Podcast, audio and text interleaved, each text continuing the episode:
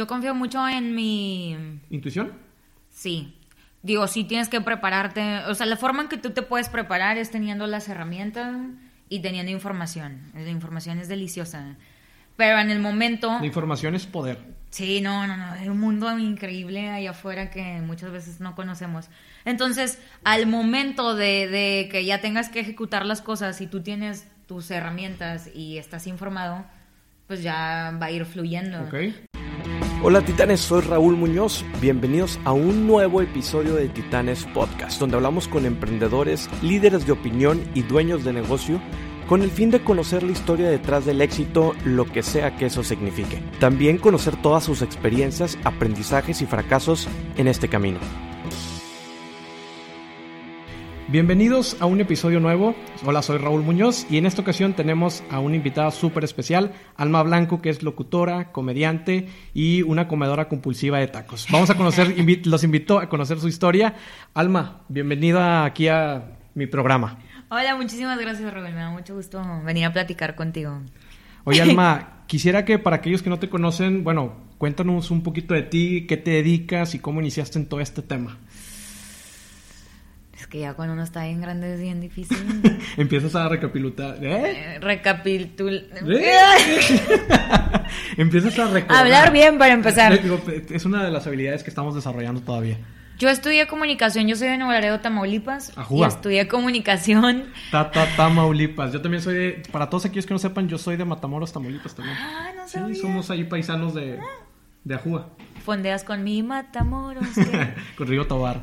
Y ahí estudié comunicación después de cinco semestres en educación preescolar, pero me arrepentí porque no me gustó. O sea, estaba estudiando para maestra de Ah, kinder. estás estudiando para maestra. Sí, Órale. pero dije, no, esa no es mi vocación, me quería alburear a los niños y no, no era lo mío. Creo que hoy en día no estarías muy bien en No, eso. no, no. O sea, no tengo nada en contra de los maestros, pero no era lo mío. Ok. Entonces, me cambio a comunicación. Desde que tenía 17 años ya estaba trabajando en radio porque había una estación a tres cuadras de mi casa. Allá se usa mucho que las estaciones patito. Ok, ¿cuáles son Sí, esas? está extraño. O sea, no tienen... Para tener una estación tienes que tener una concesión. Claro, sí, sí, sí. Y ahí hay estaciones. No sé si todavía eso se use, pero así surgió una estación. Pero les agradezco mucho porque hice mi casting y desde los 17 años empecé en esto los micrófonos. Y bueno, antes de empezar en esto de los micrófonos, ¿ya sabías algo de comunicación? ¿Ya sabías algo de locución? No, siempre, yo siempre siento que, ¿podemos decir malas palabras? Sí, claro. Yo siempre siento que la gente le pega a la mamada de que, ay, cuando, hijos de la, no, de que cuando yo estaba chiquito ponía cajas y era como que estaba en mi cabina, ¿es cierto? Pero, Pero, siempre, oye, yo, yo hacía eso, o sea, No bueno, es cierto. no, yo no hacía eso específicamente en una caja, pero sí, ¿te acuerdas de estas grabadoras ah, bueno, que, sí. que ponías allí? Yo tenía de mi pobre angelito en la ah, gris. no, no, bueno, yo tenía esta grabadora que ponías el cassette, recuerdo una Navidad me la regalaron o algo así, no, digo, exactamente no recuerdo cuándo fue, pero tenía esta grabadora que le dabas ahí grabar y te escuchabas nuevamente, y, yo me acuerdo todavía de que presentaba las canciones y, hola, bienvenidos a mi programa, no recuerdo cómo se llamaba el programa, pero sí me acuerdo que tenía este esto instrumento, esta grabadorcita que yo creo que los que están nos están viendo no Sí. saben ni de qué estamos hablando, ellos ya con su iPhone pueden hacer eso, pero antes existían esas grabadoras que podías hacer ese tipo de cosas. Busquen la de mi pobre angelito, era una gris con el que, pues ahí le picabas y hacía voces Exacto. distintas. Sí, sí, sí, también. Bueno, o sea, no le pega. Entonces le pega mucho. Le pegamos poquito Pero siempre fue como desde el kinder yo era la maestra de ceremonias, toda la primaria, porque los niños siempre es como no. Y yo siempre levantaba la mano de que yo quiero ser la del micrófono. O sea, a ti no te daba pena hablar y no te, no te, no te cohibías en ese Era tema. una niña muy seria, pero al momento de tener un micrófono era como que Más extrovertida. mi escape. Ok, empezaste a ver eso. O ahorita sí. empiezas a reflexionar y crees que empiezas a ver eso. ¿Qué clase de terapia es esta? Sí, o sea, es lo que yo notaba. Entonces, por ahí yo creo que siempre tuve como esa espinita de, ah, esto me gusta. Y después yo dije, ah, pues me gusta el radio, quiero ser locutora. Pero voy a ser maestra y en la tarde locutora. Ok. Pero luego dije, no, no está chido el plan. Y empecé a estudiar comunicación. Y después de esto de los 17 años, estuve trabajando en un- todas las estaciones que pude en Nuevo Laredo porque nunca me pagaron. Ahora lo hacías de altruismo. No, pues es que siempre era, no sé aquí cómo funcionaban las cosas, pero era así como, ah, pues si quieres estar, puedes estar, pero no hay un sueldo. Ok. Hasta la última estación en la que trabajé, que actualmente trabajo también en una estación de Laredo, Texas, ahí fue como que ya tenía mi, mi sueldo y entonces lo utilicé para estar viniendo a estudiar a Monterrey un curso que tomaba de locución. Ok, oye, y todos, por ejemplo, los que trabajaban en radio en ese momento en Nuevo Laredo, ¿a poco todos estaban así sin sueldo y era como hobby de alguna manera? No, o? pues es que los que estaban eran de que el locutor que tiene 80 años ahí, Wow. entonces eran los que tenían como su sueldo, o gente que ya era como, este es mi trabajo fijo, como yo estaba en la prepa y luego me corría al radio, o estaba en la universidad y cuando salían corría al radio, pues era como, ah, pues Como algo extra y que podías hacerlo como, en lugar de a lo mejor estar en clases de, no sé, gimnasia y cosas de, de ese tipo, tú estaba estás, ejercitando la voz. estás ejercitando la voz. Y siempre lo manejaban como, ah, bueno, ahí está el espacio, tú lo puedes vender, entonces de ahí puedes sacar tu dinero de los patrocinios. Ah, ok, te dan esa libertad. Pero ¿a poco pudiste conseguir patrocinios cuando tenías Tú- 17 años? No, tuve uno a los 20, que era un restaurante muy rico, se llama La Parrillita en Nuevo Laredo, y yo les ahí. agradezco porque ellos confiaron en mí de que sí, a huevo, entonces tenía mi patrocinado. Oye, y bueno, comentas que te eh, estabas allá en Nuevo Laredo y luego pagaste de alguna manera el estudio y el estar viniendo aquí en Monterrey. ¿Y cuál fue esa experiencia? ¿Por qué quisiste salir de Nuevo Laredo? Porque yo creo que llegas a un punto. Una vez escuché a los tucanes de Tijuana porque ellos cantaban en bodas en su ciudad. Y de repente dijeron, aquí ya nunca vamos a pasar de cantarle en la boda de Juanito. Entonces creo que llegué a ese punto donde ya estaba en la estación que era la más escuchada, ya estaba en tele y ya era como, pues aquí ¿Qué quería sigue? más, ¿no? O sea. Entonces dije, ya no hay a, a dónde crecer más. Y una compañera de mi trabajo me dijo, estoy estudiando locución los sábados en Monterrey. Y dije, ay, yo quiero. Investigué, me inscribí, entonces iba y venía todos los fines de semana. Y me di cuenta que había más oportunidades de crecer con lo que yo hacía. Porque allá, si... Ay, mi mamá me va a grabar el spot para mi negocio y no pasaba nada. Entonces aquí sí te podías vender como, ay, yo quiero la voz de Alma Blanco. Y podías hacer más cosas. Allá ni siquiera había lugares de comedia. Ok, y bueno, y llega un punto en tu vida donde te tienes que venir para acá, para Monterrey, porque evidentemente lo que tú decías de que ya abarcaste el mercado, ya no había un espacio para crecimiento, y creo que eso es muy importante para todos los que nos escuchan de cuando tu actividad que estás haciendo, ya sea por hobby, ya sea por nivel ya que estés monetizando de alguna manera, llega un punto donde te topas con esa barrera y, y tanto te puedes quedar ahí, porque yo creo que a lo mejor muchos también para ellos fue muy cómodo de que no, yo me quedo aquí, ya tengo mi trabajo fijo, ya no necesito buscar más, pero también puede llegar el punto donde, oye, pues ya tengo que buscar otra cosa, o sea, no me puedo quedar nada más aquí en el rancho. Y está bien, quiero aclarar, porque creo que llegamos a una época donde todo es bombardeo de ve por más, Claro. y sé libre. Y a lo mejor tú dices, "Ay, yo estoy con madre aquí con esto y, y está bien, pero yo quería más. Y fue como dije, no, pues me, me- me tengo que ir de aquí. Una vez había venido a Plaza Sésamo y yo dije, quiero vivir en Monterrey, no, me gusta mucho. Por Plaza Sésamo. Que dijiste, voy a, venir, el- voy a venir todos los días a Plaza que vi el cerro de la silla así desde arriba del Space Shot. Dije, no, hombre, qué bonito, yo quiero estar aquí. No, y co- comentas algo bien interesante que sí, no- estamos bombardeados con que necesitamos crecer y necesitamos, y la verdad es que no es para todos, porque eso, el crecimiento implica dolor, implica sufrimiento. Entonces, ¿qué me pudieras decir que fue esos momentos duros donde te topaste realmente con la realidad y que dijiste, oye, no está tan fácil como creía? Y el venirme para acá, lejos de la familia, que bueno, Nuevo Laredo está aquí a la vuelta del rancho y estamos a dos horas de Sí, agarrar pero carretera. son 600 pesos en autobús. o sea, tres de ida y tres de... Ah, bueno, entonces, pero bueno, ¿cuáles fueron, Yo tú tenía- decir, esa, esa etapa? Yo siempre les digo porque que- creemos que necesitamos mucho dinero para hacer las cosas. Yo tenía 10 mil pesos que ahorré durante todo ese, ¿Lapso? ese tiempo. Yo le digo a mis papás, me quiero ir a Monterrey. Y mi papá me dijo, estás loca. ¿Cómo crees? Y mi mamá era de que... Mi mamá siempre me dijo, mientras tú demuestres qué es lo que quieres y, y- y veamos que de verdad tienes un propósito, yo me arreglo acá con tu papá. Pero no podemos mantener otra casa porque mi hermano en aquel entonces estudiaba en Saltillo agronomía y pues la casa de Laredo es otra casa en Monterrey. Dije, no se apuren, yo tengo... Yo me sentí un emperador por gracias a de que tengo bastante dinero, se me acabó en dos meses. y creo que me duró mucho. Entonces, creces mucho porque yo vivía en una casa donde mi mamá era mamá tiempo completo. O sea, había Comida. comida. había ropa lavada, todo. Entonces yo no hacía nada y llegué y fue como... ¡ah! Ah, ¿a poco la ropa no se lava sola? Sí, yo veía la lavadora y creía que iba a volar un avión. ¿Qué, está pasando aquí? O sea, aprendes mucho a también tener como esa disciplina de, pues yo tengo que pagar la- los recibos, yo tengo que hacerme de comer, voy a llegar y pues, si está- no hay calzones limpios, tengo que lavarlos también.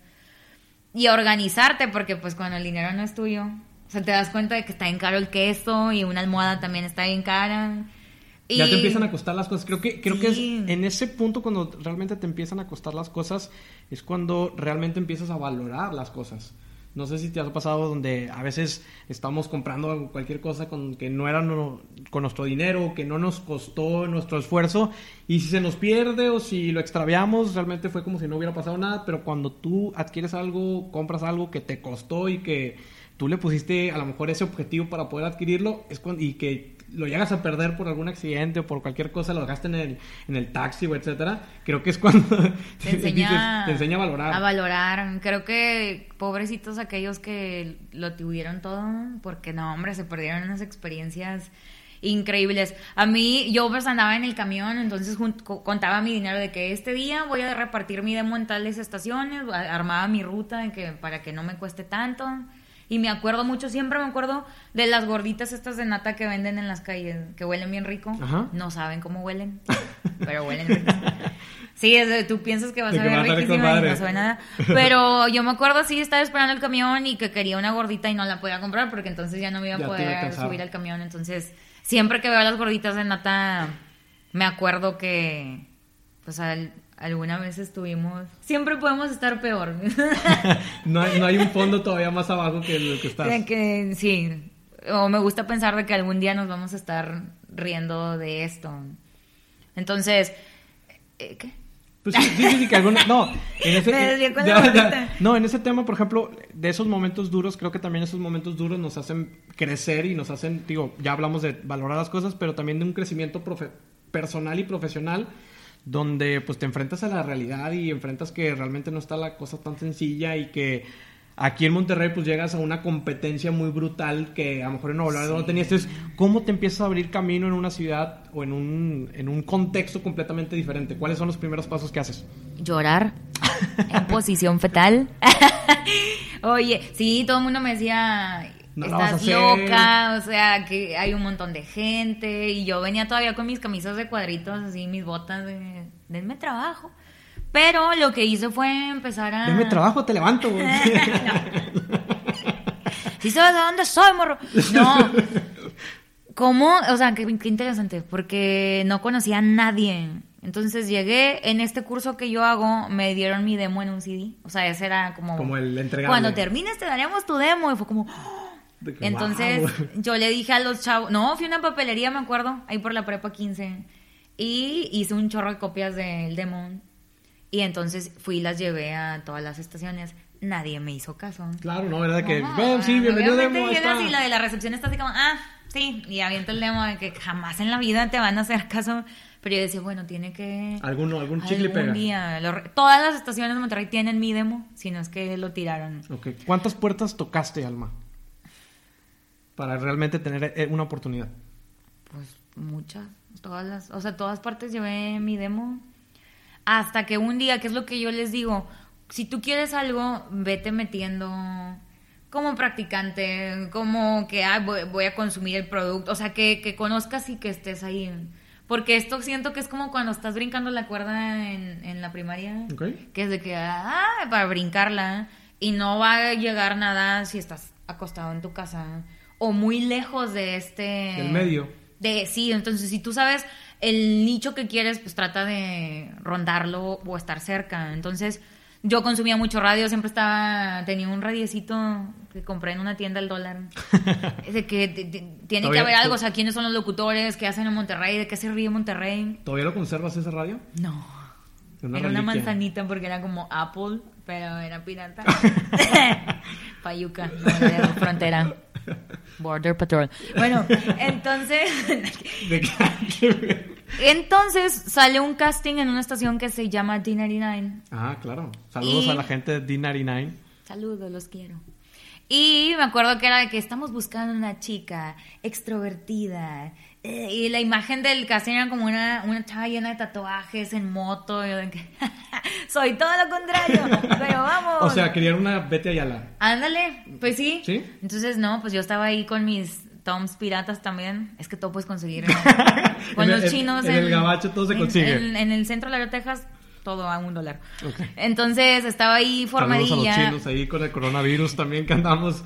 Ya no se saluden, por cierto. Nos hemos saludado. Sí. Y en la fila había así mucha gente que, claro, yo trabajé en Exo Guadalajara y todos así presumiendo sus cosas y sus tatuajes. Y yo de que Tú llegaste sin un tatuaje con cosas piratas de Fayuca y. no llegué. Con- o sea, con trenza. Lo único que tenía era muchas ganas de ser locutora. Qué padre.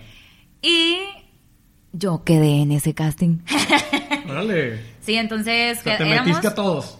Sí. ¿Cuántos eran? Éramos- ¿Cuántos eran en el casting? Yo cuando estaba ahí, fácil, en la fila éramos 50 personas y creo que habían sido varios días de casting, no era el único. Y quedamos seis que nos estuvieron torturando durante varios días. Sí, era de que otro Grabando casting. promos y- No, este casting estuvo muy interesante porque era como, entraba yo contigo, no te conocía, y era de que están en una esquina vendiendo bates. Y era de que, claro que sí, aquí estamos con... Yo me acuerdo que la promoción se llamaba... Espero no ofender a nadie, pero era como que es 14 de febrero y están vendiendo bates. Y yo de que pégame, pero no me dejes. Fue mi eslogan, me acuerdo. Muy mal. Eran Muy, otros muy tiempos. mal. Era, eran otros Pero- tiempos, el feminismo todavía no, no estaba. No, el- no estábamos este, reeducados. Y luego era que están vendiendo tangas comestibles, están vendiendo un cactus.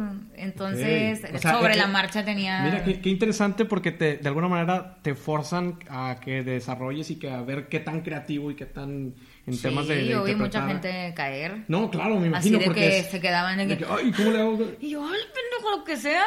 O sea, así. es que yo me acuerdo mucho que había alguien y que están haciendo un control para Nissan. Y que, es que no conozco nada. Yo, invéntalo. O sea, no, es- no es, de- De no es real. sí, de que no, no, no es cierto, así que estamos jugando. Sí, me acuerdo mucho que había una chava que conocía a uno que trabajaba ahí. Y cuando salimos, porque se quedó así, él le dice. A veces es más importante la rapidez que la precisión y la seguridad con la que digas. las Claro, la cosas. confianza creo que es muy importante. Fíjate que yo recuerdo una vez, porque yo también tuve mis pininos, no en radio específicamente, pero sí en actuación. Y en, recuerdo una ocasión un casting donde estaban, creo que era la obra de Grease, la, la obra musical de Grease, Vaselina. Y empiezan de que, oye, pues te ponen en situaciones y era como un grupo de 10 personas que estábamos haciendo eh, como esa ese casting, por así decirlo, y te ponían así que, oye, te ponían el contexto y ya empezabas y yo decía, oye, pues no sé qué onda, pero empiezo a hablar y empiezo a hablar, empiezo a hablar, empiezo a destacar, empiezo a decir chistes y esa rapidez fue lo que me llevó a, quedar en el papel o quedar en, en esa obra en ese momento.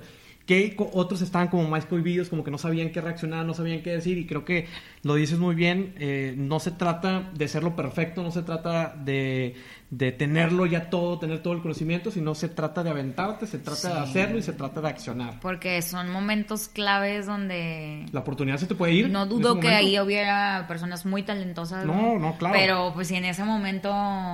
Son pruebas no, de la vida. Sí. Son pruebas de la vida que, que si en ese momento no sabes cómo eh, resolverlas, pues entonces eh, no vas a tener, en- en- a la hora que estés en el aire, no vas a poder resolverlas en ese momento. Bueno, sí, porque es mucho en este trabajo el... Estás sentada, yo la otra vez estaba en la cabina y viene llegando a Chupitos una entrevista y "Ah". Entonces es Sí, sí, sí, resolver son- en el son momento resolver en el y si no pudiste en un casting, pues imagínate al aire. Ok. Oye, Alma, platícame un poco de tu proceso creativo a la hora de construir una voz. Sea, ¿cuál, el momento que tú llegas en una solicitud y te dice, oye, necesito una voz tal, tal y tal, ¿qué empiezas a reunir? ¿Cómo le haces? ¿Cómo funciona tu mente en ese momento? Qué difícil pregunta. No, pues me imagino que lo haces Pero es, sin pensarlo. Pero, bueno, como ya ¿tienes lo- algún, algún, no sé, un temario? ¿Empiezas a llenar un checklist? ¿Algo así? ¿O a mera interpretación y a cómo vaya saliendo también? Yo confío mucho en mi... ¿Intuición? Sí. Digo, sí tienes que prepararte. O sea, la forma en que tú te puedes preparar es teniendo las herramientas y teniendo información. La información es deliciosa. Pero en el momento... La información es poder. Sí, no, no, no. Hay un mundo increíble allá afuera que muchas veces no conocemos. Entonces, al momento de, de que ya tengas que ejecutar las cosas y tú tienes tus herramientas y estás informado, pues ya va a ir fluyendo. Ok. Porque también veo mucho que hay gente que como hizo un script o hizo unas preguntas, ya no fluye. Así que, oye, ¿cuándo sale tu disco, Raúl? Y tú, ah, fíjate que va a salir mañana porque es el cumpleaños de mi abuelita. Ok, y cuando, entonces en lugar de decir, tu abuelita era importante para ti, o sea, seguir ahí Seguir en el lo que te va dando la vida, o sea, tienes que agarrar lo que te da la vida y jugar con eso. Agarrar los cachetazos que te da la vida, los limones de la vida. Poner el otro. y ponerle la otra mejilla. No, o sea, te puede, la vida te va a dar cachetadas todo el tiempo, tú decides si haces un libro de de cachetadas. cómo sobrevivir sobrevivir a base de cachetadas o te quedas llorando en el piso. En la banqueta. Entonces, por ejemplo, si llega alguien contigo para hacer un tema de una voz, para una locución, un comercial, que te dicen, oye, necesito una voz tal, tal y tal, ¿cómo empiezas a, a discernir un poquito cómo va la onda y cómo empiezas a agarrar la onda y al- a la solicitud? Siempre también eh, que es un trabajo increíble que hace la gente que está dirigiendo detrás, como en las novelas. Ok. ¿No te ha pasado que ¿El dices, mira, en esta novela esta actriz está bien padre? Porque quien está detrás también tiene un jalezote que hacer. No, pero claro, también- también- Sí, o sea, tú llegas y te dan un texto de que, ah, bueno, este es del pollo matón. Entonces tú lo haces y ya ellos también te van diciendo de que, "Mm, dame un poquito que, que esté más relajado. Ok. Voz de que tienes ganas de un pollo. Así te dicen tú. Oye, bueno, ¿cuál ha sido la solicitud más extraña que te han hecho hacer para una voz? Hice uno de un sex shop cuando estaba en, en multimedia. Y, es- y yo estaba así. Porque pues el, el, el vato en su- Oye, te reías de que, y puedes comprar este consolador y... Así sí, que te reías. Siéntate. Y el, el vato en su jale, ¿no? De que eh, necesito que seas más sensual. Y yo. Sí. Pero pues es parte de. Es parte del trabajo. Actuar. No, claro, porque también muchas veces sucede que a veces los actores, por ejemplo, en películas, por su mismo trabajo de improvisación, hay cosas que se quedan y que eso es lo que le da mucho punch a la película o mucho punch a ciertas líneas que tenía que decir el actor por su, su hábito o su habilidad de poder improvisar en ese momento. Entonces, me imagino que debe ser algo similar en temas de locución. Y también tienes como tu mm, línea, ¿no? O sea, yo creo que no podría hacer como noticias o esto porque mi mente me, me inmediatamente me da, o sea, me da el albur, me da el chiste, entonces... te puedes eh, reír en ese momento. sí, Imagínate que y- estás hablando del coronavirus y que de repente te empiezas a Sí, reír. y mi papá quería que fuera de la micha, pero soy Alfonso Sayas. Entonces tú también tienes que reconocer claro. o qué es lo que quieres, que la verdad yo estoy súper a gusto con lo que hago, no es como, ah, yo quería noticias, pero soy bien lepera. No, no, no, claro. eh, creo que eso es importante porque trabajas sobre esa fortaleza que tú ya tienes y ya te agarras ese- sobre esa línea y ya te empiezan a identificar y te empiezas a posicionar con eso que tú eres experta de alguna manera en. en Un día me dijo un jefe que tenían en Nuevo Laredo que conocieras tu fórmula y no la traicionaras. Ok. Entonces, si, si tú no sabes cuál es como tu, tu fórmula o tu proceso, como ahorita me preguntabas, Sí, o tus pues fortalezas. todo, todo, o sea, no vas a tener como una identidad y, y todo lo que hagas va a ser como sin sabor. Muy gris. Va a ser muy gris. Exacto. Muy bien.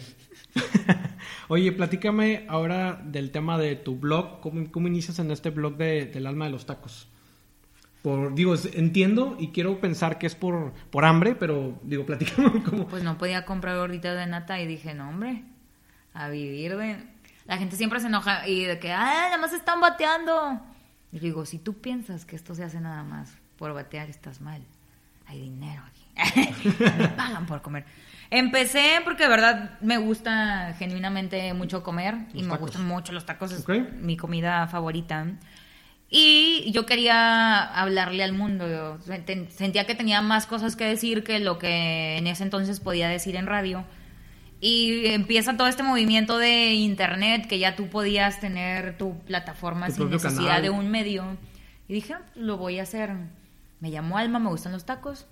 El alma de los tacos. Porque Perfecto. soy bien creativa. No, muy bien. Y me tardé mucho. Hay mucha gente que se acerca y me dice, eh, enséñame a editar. O es que yo quiero tener... y- y Yo quiero tener un blog y- Siempre yo ¿cómo gano dinero de YouTube?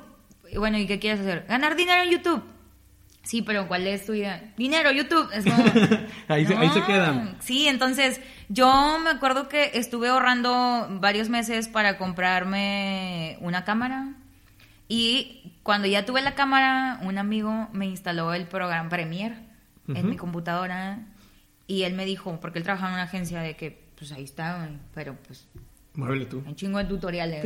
en línea. sí, o sea, que me, me, pudo- me explicó lo básico, pero el que quiere, pues le rasca. No, el que quiere aprende también. Entonces yo llegaba a mi casa todos los días, estuve seis meses viendo tutoriales de Premiere Ok.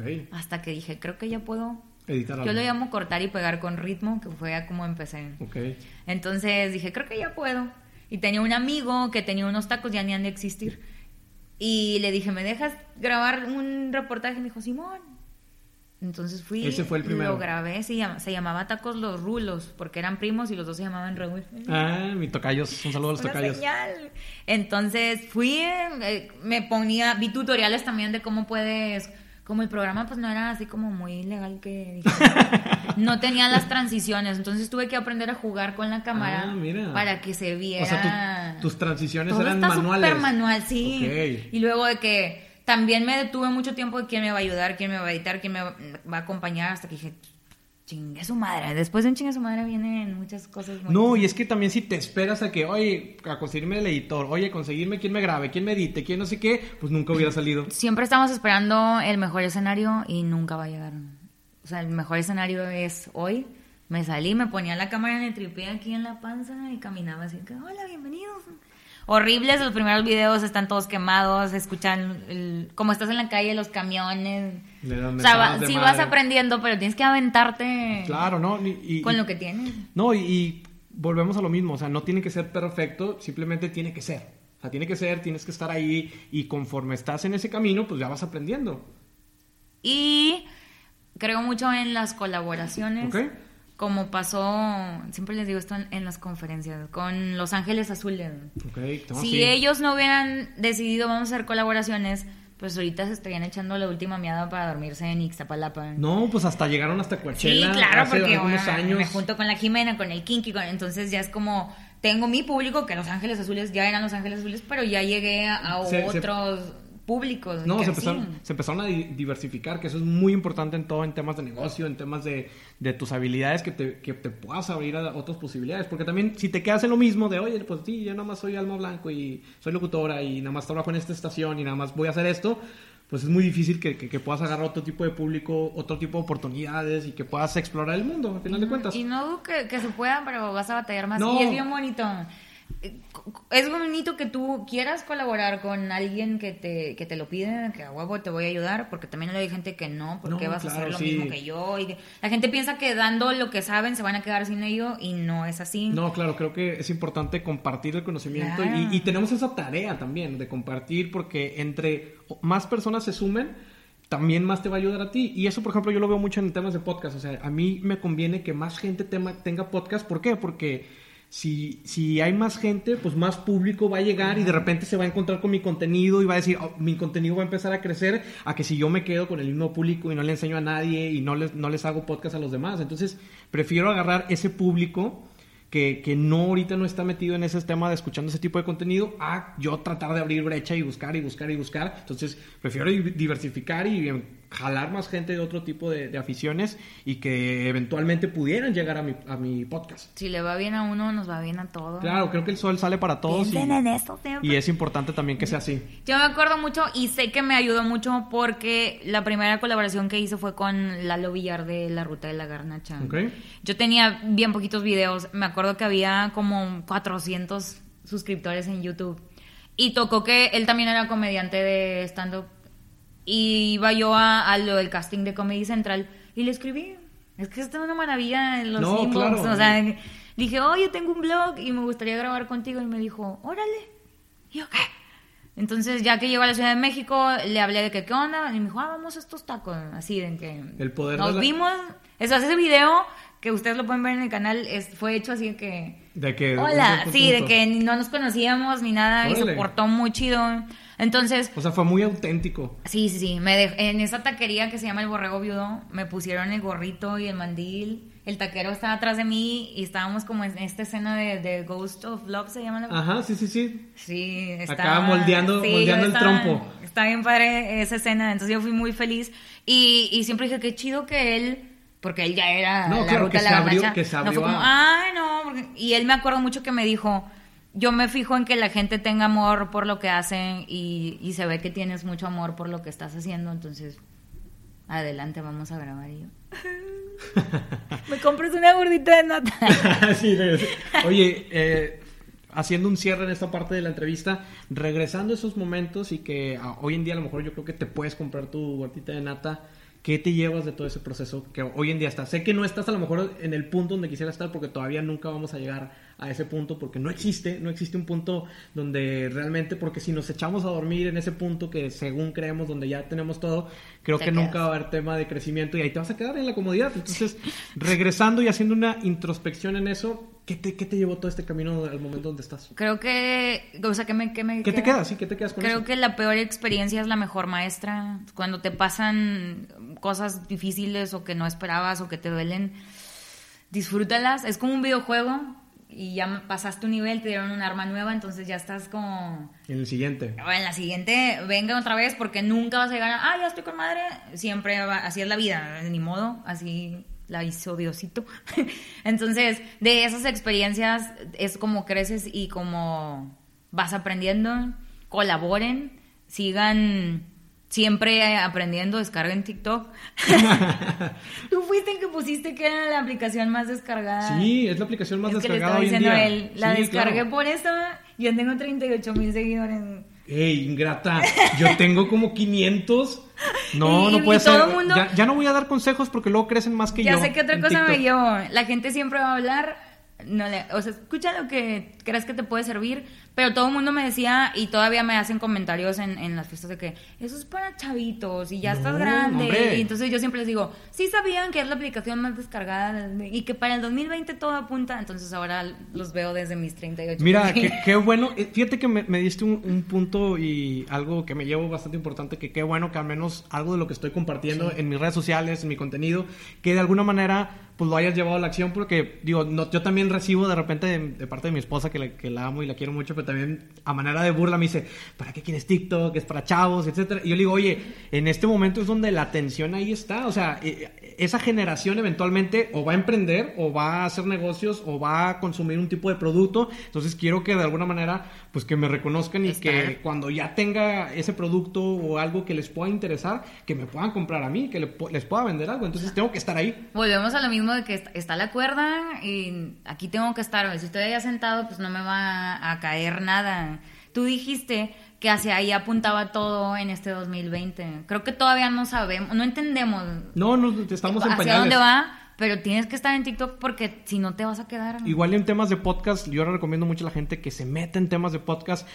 El tema que quieras hablar, hay disponibilidad en temas de podcast porque te, te comparto esta estadística que ya también la he compartido en diferentes ocasiones, que por ejemplo si tú te metes a YouTube y ves tus canales de YouTube, eh, existen 85 millones o un poquito más de canales de YouTube. Ya, yo creo que esa, esa estadística yo la leí en noviembre, ahorita yo creo que ya debe debe haber muchos más de 85 millones de canales.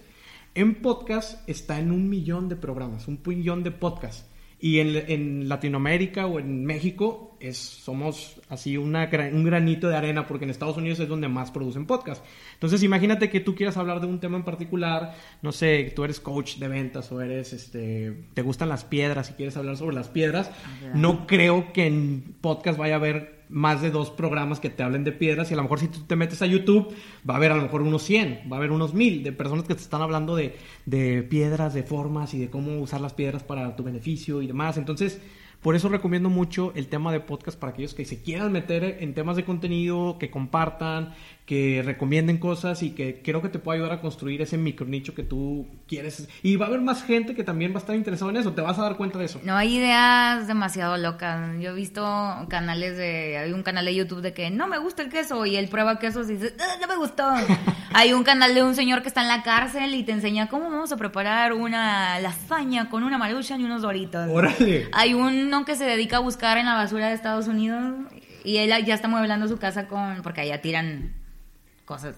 Casi padre, no creo que buscando en la basura de barrio antiguo me vaya a encontrar. Eso algo padre. Entonces, no hay ideas demasiado locas. Si tú crees de que ah, a mí me gustan eh, los vasos, pues haz tu canal de vasos. Ok, me gusta eso y quiero que termines con lo que regularmente terminas, que, que, que es el tema de lo que tú manejas de los mejores elotes del mundo y que también haces esa conexión de que no hay ideas tan locas. Entonces, si pudieras decir algo a toda la gente que quiera empezar un proyecto, que quiera empezar un canal de YouTube, que quiera empezar una carrera artística o una idea de negocio, ¿qué le pudieras decir?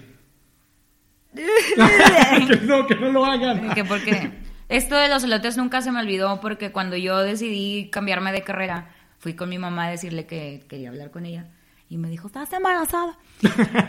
y le dije, De que, oye, tengo, que, tengo, que, tengo que tener una conversación seria contigo. Y ya fue, desde ahí ya empezamos mal. Del Espíritu Santo de quién, mamá. y entonces le dije, no, ya no quiero estudiar ahí, en esa escuela. Y yo estaba esperando así la chancla voladora.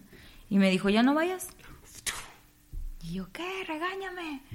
Me dijo, ya no vayas, si quieres vender elotes, vende elotes, pero que sean los mejores elotes del mundo. Entonces, nunca se me olvidó porque eh, yo esa noche eh, aprendí de mi mamá que puede ser lo que tú quieras y hacer lo que tú quieras, pero no podemos ser felices si no hacemos lo que nos gusta. Entonces, y que lo que vayas a hacer, hazlo con todas tus ganas y ahí entrega la vida. Entonces, creo que podemos fallar en lo que no nos gusta porque regularmente las personas buscamos la seguridad y de que, ah, no, pues me voy a, voy a ser contador o, voy a este trabajo porque en mi casa me dijeron que los doctores... Que, ganan más dinero y que... Pero si nos puede ir mal en lo que no nos gusta, también nos puede ir mal en lo que sí nos gustan y en todas partes va a haber obstáculos, pero es más bonito estar batallando por algo en lo que crees, y te gusta. Tienes que creer primero en esa idea, porque cuando la vida se pone difícil y cuando se cierran las puertas o te juzgan, pues de qué te vas a abrazar de, ese sueño que tienes. Claro. Si tiene que gustar, si no lo vas a dejar. Sí, si no pesa un chingo, si como quiera pesa la vida, imagínate. como, quiera, pesa, claro. Este, pues estar en lo que tú crees. Crean en su idea, no nada más sea porque quiero ganar dinero de YouTube. No, no, no. Creo que, creo que eh, con eso podemos cerrar y el que estés trabajando sobre esa idea, sobre esas ganas, es mucho más motivación que si estás trabajando en algo que no te motiva, en un trabajo que detestas, porque está comprobado que el 80, 90% de las personas que tienen un empleo no disfrutan su trabajo. ¿En México? En México. Entonces, pues mejor estar haciendo a lo mejor algo que no te deje tanto dinero, pero que te apasione y que te guste, que estar haciendo algo que no te está haciendo feliz. Y tomen agua. Frutas y verduras y pónganse bloqueador solar. y no saluden hoy en día. No le marquen a su ex. Pues Alma, muchas gracias por esta entrevista y nos vemos por aquí en otra ocasión. Adiós. Ok, ¿qué hacer? no, no sé, no sé cómo cerrar todavía los programas. Muchas gracias a todos los que nos vieron por acá en YouTube. Sigan a Alma Blanco en arroba Alma Blanco G. También la pueden encontrar en su canal de YouTube. ¿Sí es así tu arroba? En Instagram, sí. En Instagram, ok. Y en YouTube es El Alma de los Tacos. Y en Facebook es Alma... El alma de los tacos porque una señora tiene alma blanco. Pero mi página está verificada. Ah, bueno, pues muy bien. Entonces busquen Alma ahí en sus páginas verificadas. Ya es toda una famosa y artista. Entonces la pueden encontrar ahí. También me pueden seguir a mí en arroba Raúl Muñoz con un 4. No sé por qué, pero pues ahí síganme porque tengo, me puse un 4 por ahí.